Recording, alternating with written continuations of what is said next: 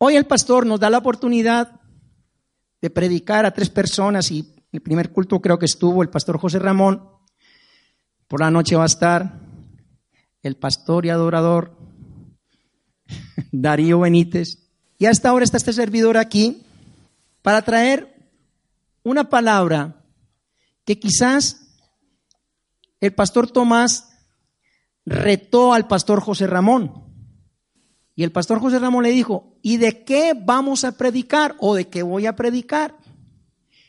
Y la pastora le dijo, de milagros. Y recuerden que estamos en modo avivamiento. Y el pastor dijo a José Ramón, me está picando a mi cabeza, no los piojos, sino una, una palabra desde hace días. Y tiene que ver con un hacha que flota. Y eso está en Segunda de Reyes capítulo 6, versículo 1 al versículo 7. Y yo estaba preparando otra palabra, de verdad. Cuando el pastor me dijo el jueves, entonces yo empecé a preparar la palabra y cuando me encontré con el pastor José Ramón el viernes en la noche aquí me dice, pues el pastor me dio esto y yo dije, bueno, ya me cambió todo. Entonces, cambió todo y me puse a preparar la palabra en la casa cuando llegué el viernes y me desperté ayer y también seguí preparando. Y es algo bonito donde va de acuerdo o en consonancia con lo que nosotros estamos viviendo. Nueva vida está en modo avivamiento. Y esta palabra confirma lo que hoy pasó aquí en el bautisterio. Aproximadamente de las personas, que eran 65, unos 40 jóvenes se estaban bautizando. Y algo nuevo está pasando Nueva Vida, donde los más viejos que somos nosotros y los más jóvenes están sumergidos en el río del Señor. Y donde todo va a cambiar en nueva vida, o todo está cambiando nueva vida. Donde el Señor nos está demandando a que traigamos nosotros los elementos o las herramientas que Él puede utilizar para transformar y cambiar la nación de España. Nosotros somos influenciantes en esta nación. Aunque vengamos con dificultades y problemas, aunque vayamos y prestemos las herramientas como le pasó a un joven, que luego lo vamos a leer, aunque el joven se veía un poco desprotegido y dijo, ay, se me fue el hacha. Y no era mía, era prestada, ¿qué voy a hacer? Le entró la angustia, la desesperación. Pero para eso estaba un hombre que los estaba enseñando. Un Elías que había sido enseñado por Eliseo. Un Elías que fue el que suplantó, no porque le porque le, hizo el agujero para que se cayera, sino porque el Señor levantó a su líder y se lo llevó. Y se levantó un nuevo hombre como Eliseo para levantar profetas en esa nación de Israel. Y hoy el Señor a ti y a mí nos ha traído y nos ha conquistado para este tiempo, para que nosotros llenemos esta tierra de su gloria. Como profetas, como maestros, como evangelistas, como pastores, como apóstoles, para que se cumplan los cinco ministerios, no solamente en Nueva Vida, sino en cualquier congregación cristiana que haya en este mundo. Los cinco ministerios tienen que fluir. Los cinco ministerios los da el Espíritu Santo. Y entonces, con la llenura del Espíritu Santo, vamos a impactar, aunque vengan problemas, aunque hayan dificultades. Como decimos en Colombia, no nos vamos a arrugar, no nos vamos a arrugar, o sea, no vamos a temer, no vamos a temer a las dificultades, no vamos a temer. Cuando nosotros entendemos que nuestras vidas son cambiadas, entonces el Espíritu Santo viene y trabaja en libertad. Vamos a verlo a través de la palabra. Voy a leer una versión que me encantó cuando estaba preparando el tema y luego me ponen allí la versión original o casi original, o la que utilizamos nosotros, los evangélicos. ¿Vale? Voy a leer en la nueva tradición viviente, traducción viviente, perdón, que dice, cierto día el grupo de profetas fue a ver a Eliseo para decirle, como puedes ver, este lugar, este lugar donde nos reunimos contigo es demasiado pequeño. Versículo 2. Dicen los chicos profetas, los jóvenes, dicen, bajemos al río Jordán, donde hay bastantes troncos y allí podemos construir un lugar para reunirnos. Me parece bien, les dijo el profeta, su pastor, su líder. Y le dijo, me parece bien, vayan. Y entonces los chicos jóvenes le dicen, por favor, ven con nosotros, le dijo uno de ellos. Y él dice, bien, iré, contestó él. Entonces Eliseo fue con ellos. Una vez que llegaron al Jordán, comenzaron a talar árboles, a cortar los árboles. ¿Por qué? Porque iban a construir una casa más grande o un templo más grande para poderse reunir. Pero mientras uno de ellos cortaba un árbol, la cabeza del hacha cayó al río. Se fue. Vaya problema. No podía cortar nada. Y dijo él exclamando, ¡ay, Señor! Gritó, era una hacha prestada. Dios mío, vaya problema. Y dice, el profeta, ¿dónde cayó? ¿Dónde cayó? Preguntó el hombre de Dios, que era el profeta. Cuando le mostró el lugar, el chico que ya tenía solamente el cabo porque la cabeza no estaba, Eliseo cortó un palo y lo tiró al agua, en este mismo sitio donde había caído lo que era la cabeza del hacha. Entonces la cabeza del hacha salió a flotar. Ahí surgió el milagro. Y dice en el versículo 7, manda al hombre de Dios, agárrala. Le dijo al chico que era el dueño del, el dueño no, el que le habían prestado el hacha, agárrala. Le dijo Eliseo, y el hombre extendió la mano y la tomó. Qué tremendo, qué tremendo. La pastora, creo que fue la semana pasada, creo, que hizo que nosotros, los de aquí, nos pusiésemos el pie y levantáramos las manos. Y esta palabra yo la vi como eso. El Señor nos va a sorprender a nosotros en nueva vida con algo grande que Él ya está gestando. No solamente vamos a quedar nosotros con esta parte de este auditorio, que forma parte de un, de un alquiler, va a ser en propiedad. Pero tú y yo vamos a tener la fe suficiente, no solamente para orar por esto, sino para que cuando pases por aquí, profetices, profeta saca palabra del Señor y toques aquel muro allí y el de atrás, porque hace más o menos unos seis años nos construyeron en el otro lado un parking de cuatro niveles donde entran 300 coches. Eso es el bingo. El bingo nos pertenece también a nosotros. La gente trabajó para eso y nosotros vamos a poseer, aunque hayan problemas. Pero no se quede con eso. Si tú te vienes para acá y pasas aquella calle, en el otro lado hay una empresa que se llama La Voz. Creo que la venden por 16 millones de euros. ¿Habrá algo imposible para Dios? No. Pero no pasa nada. No es porque nosotros vamos a tener eso. Sí lo vamos a tener porque nos pertenece. Tú solamente lo vas a creer y lo vas a decretar.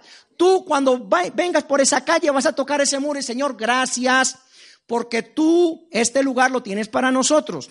Ahí está la universidad, ahí está el instituto bíblico, ahí está el templo para más de tres mil personas, ahí está también el, lugar donde se pueden atender los enfermos físicos y también los espirituales. Vamos a levantar ahí un hospital, ¿vale? Odontología, lo que tú quieras se puede levantar ahí. Y entonces, si los vecinos de aquí se ponen muy farrucos, no, no, no, no, entonces seguimos orando por los vecinos porque o si no se tienen que ir y vendernos. Sí.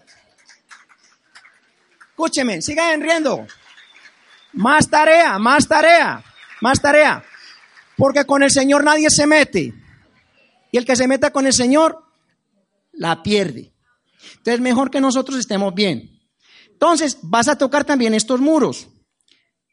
Esto se va, porque allí hay un espacio como unos jardines, bien bonitos. Sí, sí, sí, para el verano. Y entonces allí hay una casa que es como de tres niveles. Yo ya la tengo, me he subido y oro por eso también. Y entonces allí, en esa casa, la, derrumbamos y hacemos una subida y hacemos un puente y nos vamos para el otro lado. ¿Vamos a crecer sí o no? Entonces la gente se tiene que dar cuenta que nosotros somos unos hijos de Dios y que a los hijos de Dios todo se le da, porque al que cree todo le es posible. Pero para nosotros, tener todo esto, así como lo, como lo estoy imaginando, porque yo soy un soñador. Y yo le digo a la gente, yo veo venir aquí autobuses completos, allí y aquí. Gente viniendo aquí, como si fuésemos nosotros un hospital, enferma espiritualmente, y nosotros atendiéndolos espiritualmente. Los policías que a nosotros nos siguieron y presentaron muchas trabas para nuestra vida. ¿Sabe qué? Ellos mismos, los municipales, van a tener que venir como estaban por ahí cerrando las calles para una competencia de atletismo que casi no llego yo en el coche, cerraban todas las calles por donde vivo y tuvimos que dar una vuelta.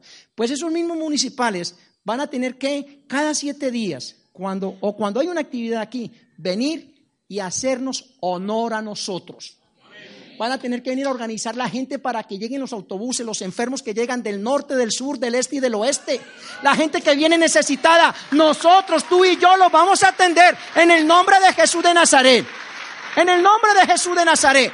Porque tú y yo nos vemos involucrados en toda esta obra. Nueva vida está en modo avivamiento. Y no es para que tú solamente estés aquí sentado, sino para que te avives con el fuego del Espíritu Santo. Porque el Espíritu Santo nos va a llevar a toda verdad, a todo entendimiento, a todo discernimiento. El Espíritu Santo ha avivado el fuego en cada uno. Los milagros nos persiguen a nosotros.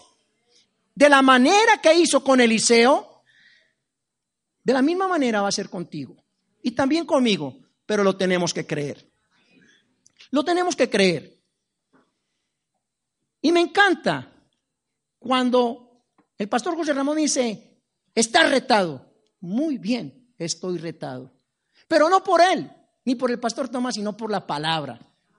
Porque la palabra entra a lo más profundo de nuestra vida y rompe toda estructura. Tócate en la cabeza. Tócate la cabeza. Te pido el favor que te toques tu cabeza. Aquí, en el centro de comunicaciones. Y le vas a decir al Espíritu Santo, resetéame. Espíritu Santo, resetéame. Espíritu Santo, resetéame. Espíritu Santo, cambia mi chip. Espíritu Santo, resetéame. Quita toda la mala información las cucarachas, las telarañas, las arañas. Quita toda suciedad de mi mente. Y ahora límpiame para que tú me des tu palabra. Y a través de tu palabra, toda mi mente, mi espíritu y mi cuerpo funcionen para el Cristo de la gloria. Amén. Muy bien, ya está reseteado. Yo lo creo. Muy bien. Miren, todo este episodio se dio en el río Jordán. El río Jordán tiene un significado muy grande. En el río Jordán, allí fue donde Abraham y su sobrino partieron la tierra para decir, yo me voy para tal lado y yo me voy para otro. ¿Sí o no?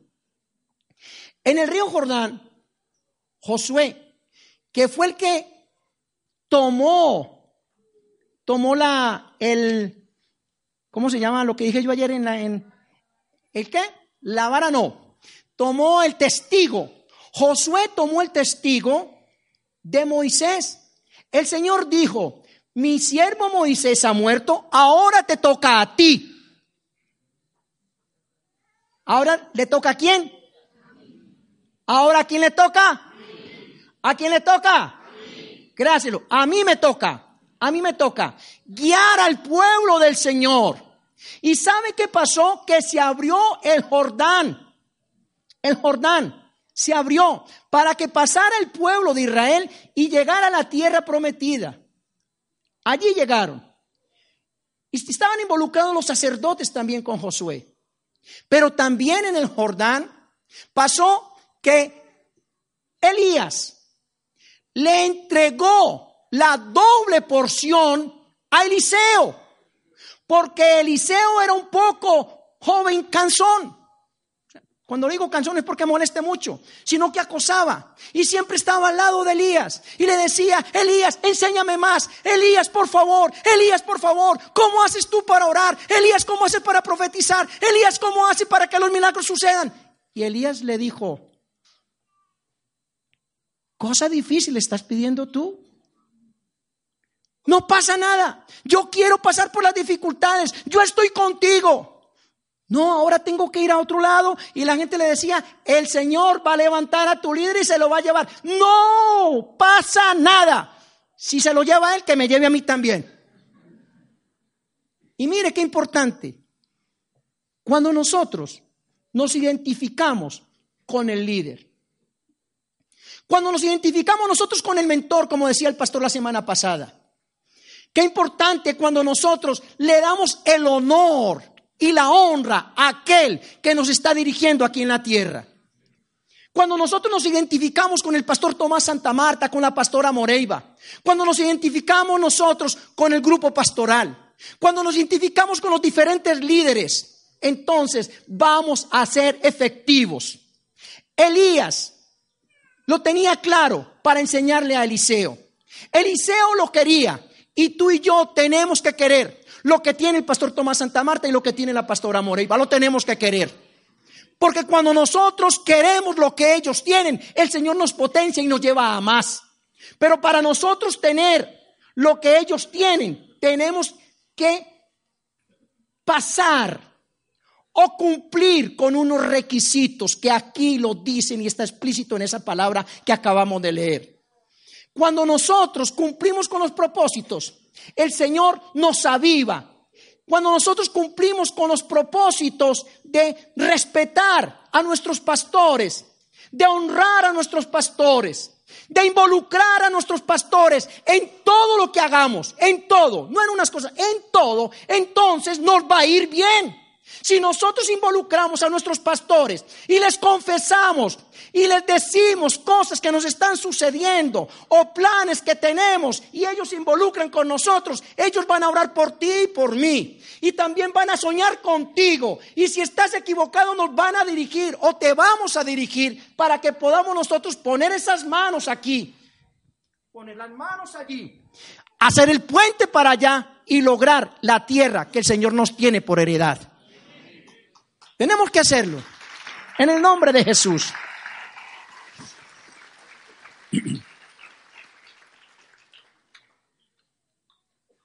Cuando Eliseo le dijo a Elías, dame la doble porción, Eliseo tuvo que aguantar el oprobio, la presión. Si tú lees ahí, en el capítulo 2, dice que, que todos se reían de, Eliseo. Se reían porque estaba siempre cerca al líder. Aquí en España le dicen, deja de ser pelota. Le hacía la pelota a Elías. Y Elías lo miraba de arriba abajo y le decía, pero chico, deja de ser tan intenso, por favor. Suéltame un poco. Déjame ir al váter. No, hasta allí yo llego también. Era intenso. Era intenso el hombre. Hasta que le dijo, mira chico, contigo no puedo. Ya el Señor me va a levantar. Pero vamos por allí y golpeó en el Jordán y las aguas se abrieron. Y decía que los dos pasaron, no pasaron, sino él con su, con su manager, con su eh, coach, ¿no? Con su pastor, con su profeta, Pasaron los dos y allí él le indicó y le habló, le dio instrucciones. Muy bien. Y cuando se fue y el Señor lo levantó, entonces Eliseo dijo, ¿y ahora yo qué hago? ¿Ahora yo qué hago? Tomó el manto que había quedado y golpeó y las aguas se abrieron también. Es decir, tomó, tomó el testigo, tomó lo que había dejado su líder. Aunque dudó, porque le hizo un reclamo al Señor. Señor, ¿pero qué pasó aquí? Eliseo le estaba haciendo reclamos al Señor, pero el Señor no tuvo en cuenta eso. El Señor conocía su corazón. Y eso es lo que el Señor quiere de ti, que nosotros podamos, y de mí, que entreguemos nuestro corazón y que seamos sinceros, abiertos, abiertos, que nos, nos abra el Señor de arriba abajo y que nos abra que así como abren a veces, perdón por la comparación, como abren un cerdo, lo abren, se ve todo, ¿vale? Y el Señor conozca todo lo interior de nosotros.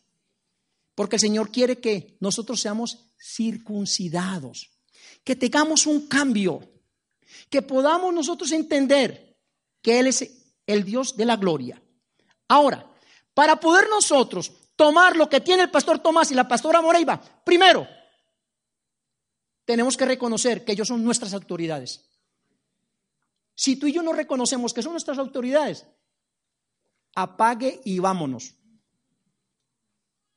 Lo que ellos digan, como dicen en la iglesia católica, va a misa. Lo que ellos digan, va al culto. Lo que ellos digan, así se hace. No vamos a renegar. Ellos tienen ganas de que el manto tú lo tomes y lo tomes con autoridad para que golpees en todo lugar de Madrid, en todo lugar de España, en todo lugar de Europa, de Asia, África, Oceanía, Norte, Centro y Suramérica y lleguemos a las 200 naciones con la unción que ellos tienen. Eso tenemos que hacer. Reconocer son ejemplo. Elías fue ejemplo de Eliseo. Y Eliseo, ejemplo de los chicos nuevos, los hijos de los profetas. Eran chicos. Chicos que quizás necesitaban dirección. Chicos con ganas, como estos chicos que está llevando la pastora Gaby, el pastor Samuel. Chicos que devoran, que salen corriendo, pero a veces no saben para dónde van. Y ellos se ven obligados en estudiar, en orar, en prepararse para direccionarlos. ¿Saben por qué? Porque un día los que tenemos más años nos vamos a morir según la ley de la vida y ellos van a quedar, pero tienen que quedar con unas buenas bases y son en Cristo Jesús. Claro que sí. Ellos tienen que funcionar en milagros, en prodigios y en señales en palabra profética, en el evangelismo, sacando gente que salga a la calle, que ore por los enfermos, que los enfermos sean sanados, que los hombres que están eh, endemoniados sean libertados, que los oprimidos sean libres en el nombre de Jesús, que salgan de ahí apóstoles, que siembren congregaciones en todo lugar. Porque llega un día en que nosotros, si el Señor nos permite, llegamos a viejos y tenemos mucha sabiduría, pero ya no somos rápidos. Y también lo tenemos que reconocer. Para eso llegan los hijos de los profetas, para cubrir los puestos de aquellos que ya hemos profetizado.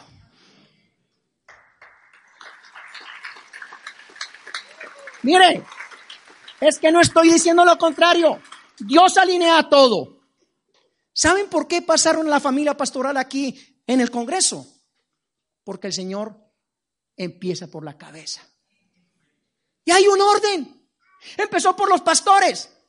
Tomó a las hijas, a los yernos que son unos pegados. Sí, claro que sí. Pero van a recibir bendición porque son cabeza. Ellos son cabeza. Sus mujeres son las idóneas. Gloria a Dios. ¿Saben qué? Pero a través de ellos llega bendición y los tenemos que respetar y los tenemos que honrar también. Sé que se equivocan y yo también. Gloria a Dios, también me equivoco. Claro que sí, pero ¿saben qué?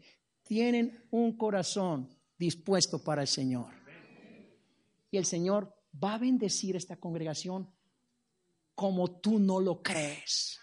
Él ya lo mostró, ya lo tiene escrito y lo viene diciendo. Si tú te lo pierdes es porque te da la gana.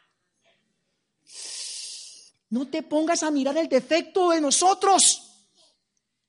Mira la cualidad y lo que puede ser el Señor por mí, por ellos y por ti. Entonces nosotros tenemos que tener claro primero que tenemos que reconocer a nuestras autoridades. ¿Queremos ver grandes cosas aquí en la iglesia? Vamos a empezar por el derecho. Reconocer la autoridad. Qué tremendo. Segundo, tenemos que tener una visión clara. Y la visión clara tiene que ser de multiplicación. El Señor, el Señor quiere que tú y yo avancemos. Que para poder conquistar tenemos que tener unos sueños y hacer que los lugares donde estemos se extiendan. ¿Saben qué dijeron estos chicos? Dijeron, he aquí el lugar donde moramos contigo. Están involucrando al líder. Pastor Tomás, este lugar es pequeño. Pastor Tomás, estamos poniendo las manos en los matutinos aquí. Estamos poniendo las manos allí. Pastor Tomás, aquí no entra la gente. Pastor Tomás, estamos nosotros intercediendo para que hayan cinco cultos los domingos culto de las 8 de la mañana, culto de las 10, culto de las doce y media, culto de las cinco y media de la tarde y siete y media de la tarde. ¿Cómo le parece? Y él va a decir, gloria a Dios, hijos, gloria a Dios. Estamos nosotros intercediendo, pastor, para que hayan dos cultos los sábados de los jóvenes. 1474 jóvenes aquí sentados en cada culto. Gloria a Dios como unas motos.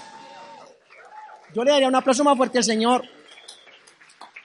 ¿Sabe qué? Eso es un reto para nosotros. Reto, reto, reto. ¿Saben por qué? Porque los jóvenes, los jóvenes tienen una visión, pero necesitan de un mentor, de, un, de uno que le apoye, de una persona que ya tenga experiencia. Jóvenes, no están solos. Aquí nos, nos tienen a nosotros. Utilizarnos mientras nos movamos. Porque un día el Señor nos va a llevar. A Elías se lo llevó en un torbellino. A Moisés lo sacó por desobediente, pero no le quitó la salvación. A Joaquín no lo sé. Pero mire,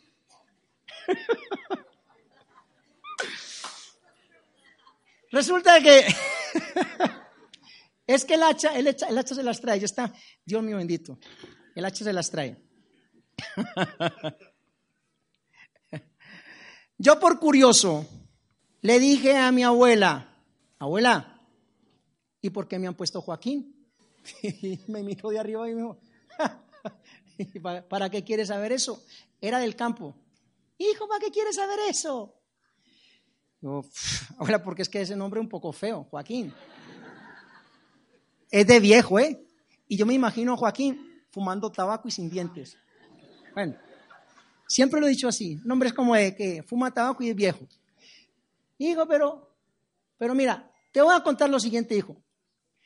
Cuando tu madre estaba en embarazo, tú estabas en el vientre de ella, y tu abuelo estaba en el campo, y él trabajaba muy fuerte, y cortaba árboles, talaba árboles, tenía un hacha, y entonces él cogía, porque era un hombre que era muy fortachón, y cogía y cortaba todos los árboles. Y en una de esas se le fue el cabo, el cabo no, el, la cabeza del hacha y pegó por allá con una piedra y él estaba. Y ahí quedó tu nombre, Joaquín. Dios mío bendito. Tremendo de donde salió mi nombre. Escúchame. Lo mismo lo mismo le pasó al chico. Dice el chico que estaba involucrando, estaba involucrando a su líder. Entonces, estos chicos tenían una visión, pero necesitaban un mentor. Sabían que el lugar donde estaban allí orando, donde Eliseo los estaba preparando, donde estaban mentoreándolos a ellos, estaba pequeño. Sabían que el lugar era pequeño. necesitaban ser movidos a más. Y dijeron, el lugar donde estamos es muy angosto, está reducido. Vamos a ir al Jordán para cortar árboles y para hacer allí un lugar más amplio donde tú nos puedas enseñar. Y esa palabra es profética. Esa palabra es para nosotros, porque nosotros vamos a crecer en amplitud. Y el pastor Tomás, con la pastora Moreiva y los líderes pastorales, vamos a enseñarte cómo hacerlo. Tener confianza que esto es del Señor. No tengamos miedo. Vamos a tomar nuestras herramientas, aunque tú las prestes. Involucra al pastor Tomás. Hombres, involucra a la pastora Moreiva. Mujeres, involucremos a los pastores de aquí en vuestras visiones, en cómo queremos que tú te extiendas o cómo quiere el Señor que tú te extiendas. Para poder tener aquí, en los grupos, hombres dispuestos, hombres y mujeres que hagan desarrollar el ministerio al cual tú fuiste llamado. Tú tienes que tener claro, como número tres, dónde está la provisión. Como número cuatro, tú tienes que tener claro que si no involucras a tu líder en tus planes, pierdes el tiempo, porque el Señor no te va a apoyar. Tenemos que tener claro, número cinco, porque se nos va el tiempo, que debemos de trabajar en equipo. Porque todos los jóvenes trabajaron juntamente con su líder y tomaron sus hachas, aunque uno se fue. Se le fue el hacha, pero para eso estaban los otros, para poder cortar y seguir la obra. Mientras se despista una persona, mientras uno dice, ay, no es mía, qué dificultad, tengo nervios, no lo puedo hacer, me van a matar, ese hombre me va a quitar la vida porque no era mi hacha, era prestada. Mire, ahí están nosotros 49 apoyándole con el líder y el líder con la unción, con el poder del Espíritu Santo, le va a decir, ¿dónde empezó tu problema? Y él te va a decir, aquí empezó. Y el líder va a decir, pues hasta aquí llegó tu problema porque ahora te voy a levantar.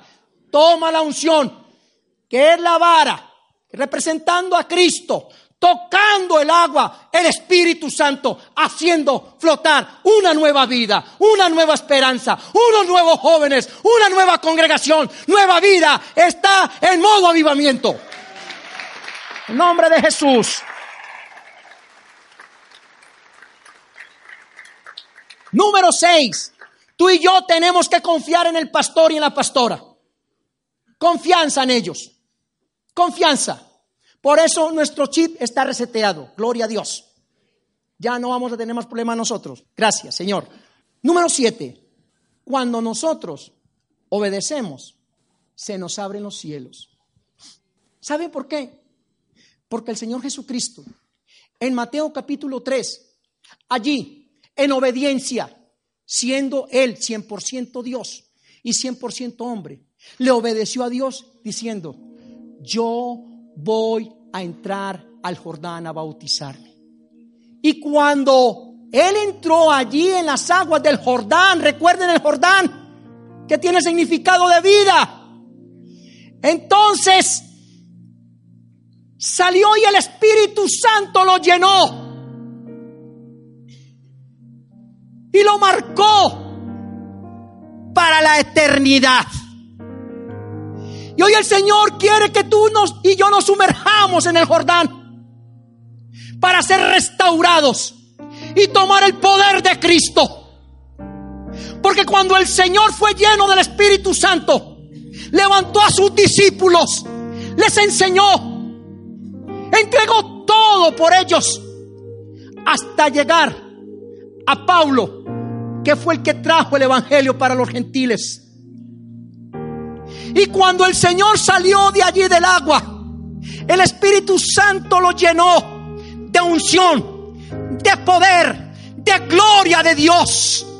Y el Señor levantó a sus discípulos entregando el testigo y les dijo a ellos, mayores cosas que las que yo he hecho, vosotros haréis. Y ahora nosotros somos los discípulos de Cristo y no nos podemos negar a lo que Él quiere hacer con cada uno. Hoy el Señor quiere que nosotros nos levantemos, que su palabra nos pula, porque la palabra es como espada de doble filo, como esa hacha, que entra lo más profundo hasta romper el alma. Por eso tú y yo tenemos que ser cambiados por el poder del Espíritu Santo. Y hoy tú tienes que venir al altar, traer el cabo, lo que se te había perdido, traer tu dificultad, tu oprobio, tu pobreza, tu ruina, tus pensamientos. Hoy el Señor los va a cambiar. Porque Él quiere obrar con el poder del Espíritu Santo. Hoy quieres que si tú vienes por primera vez a este lugar, si tú estás aquí por primera vez, el Señor quiere que tú tomes, que tomes el cabo de la cruz y que vengas en arrepentimiento para que le reconozcas como único suficiente Salvador.